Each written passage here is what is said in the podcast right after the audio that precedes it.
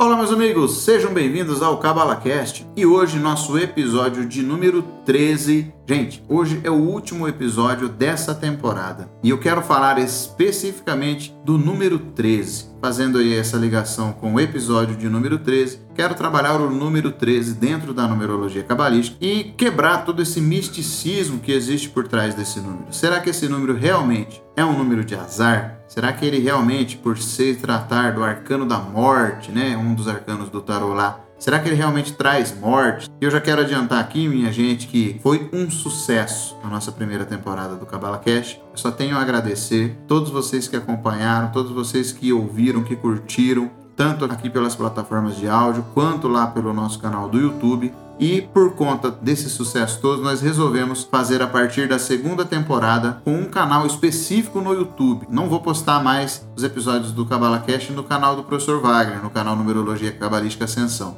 Mas nós vamos colocar no canal Cabala Cash. E nós contaremos também com a participação de pessoas, né? A primeira delas que vai participar comigo é minha esposa, Carol. Sei que muita gente gosta dela, gosta dos conteúdos que a gente já faz junto. Então, ó, os episódios do CabalaCast continuarão nas plataformas de áudio, em todas elas aqui, e também num canal do YouTube específico. Então aguardem novidades aí que vai ser muito legal, muito interessante. Eu tenho certeza absoluta que vocês vão gostar. Vamos lá então ao nosso conteúdo de hoje. Gente, número 13. Você tem medo do número 13? Você tem esse receio de que ele traz azar? Sabia que tem restaurantes por aí que não tem a mesa de número 13? A mesa tem a mesa 10, a mesa 11, depois passa da mesa 12 para a mesa 14. E tem gente que tem medo, acha que a mesa 13 dá azar. Existem prédios também em alguns lugares do mundo, lá no Japão, por exemplo, que não tem o apartamento número 13, sabia disso? O andar número 13. Eles pulam do 12 para o 14 porque existe todo esse misticismo sobre o número 13. Eu quero quebrar toda essa de dizer que isso dá azar, esse tipo de coisa, quebrar esse misticismo, essa má fama do número 13, porque na verdade ele significa totalmente o contrário. Sabia disso, gente? O número 13 ele é um número de sorte e ele é um número que representa ascensão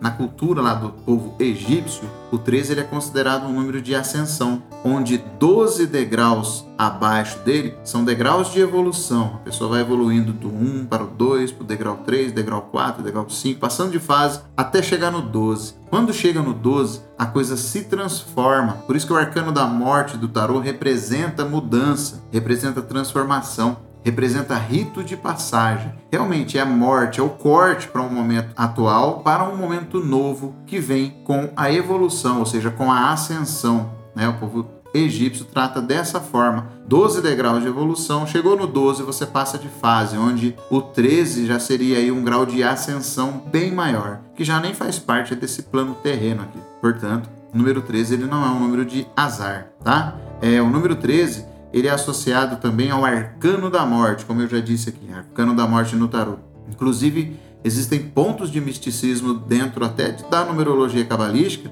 em se falar que o arcano 13, quando ele aparece no nome, quando ele aparece na assinatura de uma pessoa, isso vai trazer morte na família, vai trazer azar para a pessoa. Gente, isso é totalmente mentira, tá? Isso é o contrário de tudo isso. Na verdade, o arcano 13 ele traz o ponto de transformação. Todo arcano que vem depois do 13, dentro da numerologia cabalística, salvo o arcano 35, que depende muito do contexto em que ele aparece, todos os outros aparecem de forma positiva. Todos os arcanos que vêm, eles levam né, o 13, da transformação do 13 para uma situação melhor. Então, o rito de passagem, né, a morte que existe dentro desse arcano 13, ela não é física, mas ela se trata de um ponto de transformação. É rito de passagem realmente. Sabe quando o relógio bate meia-noite? Pois é, é um rito de passagem que está acontecendo ali. Deixa de ser um dia anterior para ser um novo dia. Quando você, por exemplo, passa no vestibular, a pessoa passou no vestibular, não tem aqueles rituais lá do trote, daquelas brincadeiras, aquele tipo de coisa?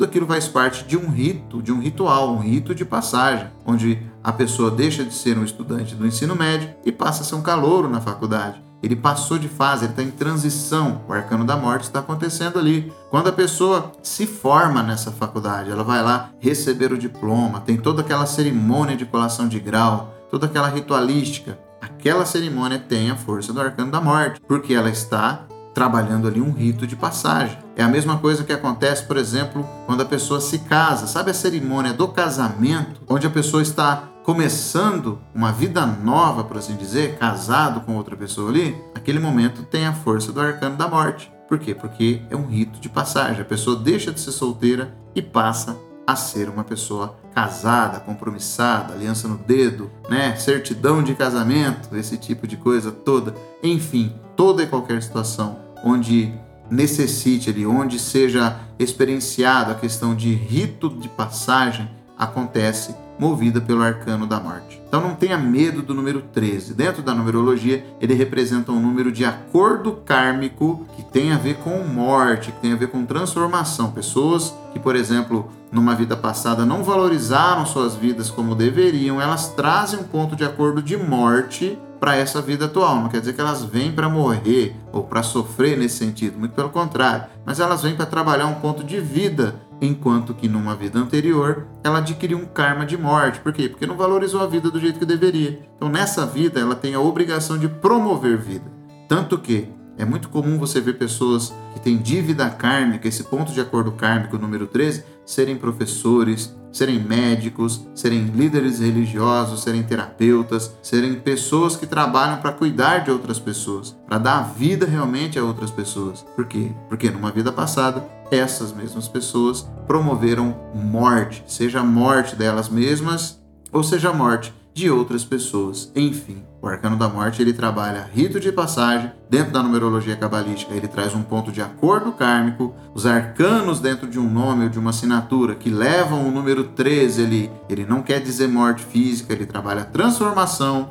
E o 13, como eu disse, ele não é um número de azar, na verdade, ele é um número considerado pelos egípcios um número de sorte, um número de ascensão. Então, gente, não precisa ter medo do 13. Ele é um número perfeito. Não precisa ficar com medo, não precisa ter esse ponto de preconceito até. Sabe quando a gente fala uma mentira, repete ela por 100 vezes, ela se torna verdade? Esse é até um ditado popular. De tantas pessoas pensarem, falarem do número 13 de uma forma negativa, acabou sendo atribuído a ele essa egrégora, ou seja, esse ajuntamento de mesma energia falando, né, fazendo com que o 13 se tornasse esse número mal visto. Só que se uma vez que você entende, né, que isso não é um número de azar, por assim dizer, você acaba se apropriando das energias boas que ele traz, como qualquer um dos outros números. É a mesma coisa que acontece, por exemplo, com algumas cores. Aqui no nosso país, a cor branca representa o quê? Representa luz, representa paz, representa alegria, não é? Lá no Japão, o branco representa luto, sabia disso?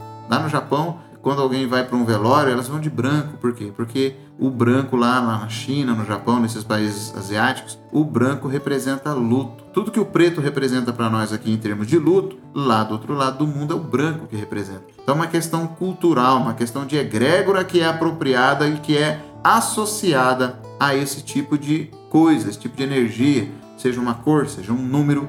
O número 7, por exemplo, ele não é tido como um número da perfeição, ele é conhecido pelo senso comum. Até quem não gosta de numerologia ou esse tipo de coisa, associa o número 7 ao número da perfeição, quando na verdade o número da perfeição é o número 9 e não 7. Sabia que o 7 ele tem um ponto de conexão até com a pobreza, sabia disso? O 7 ele pode ser associado ao número da pobreza.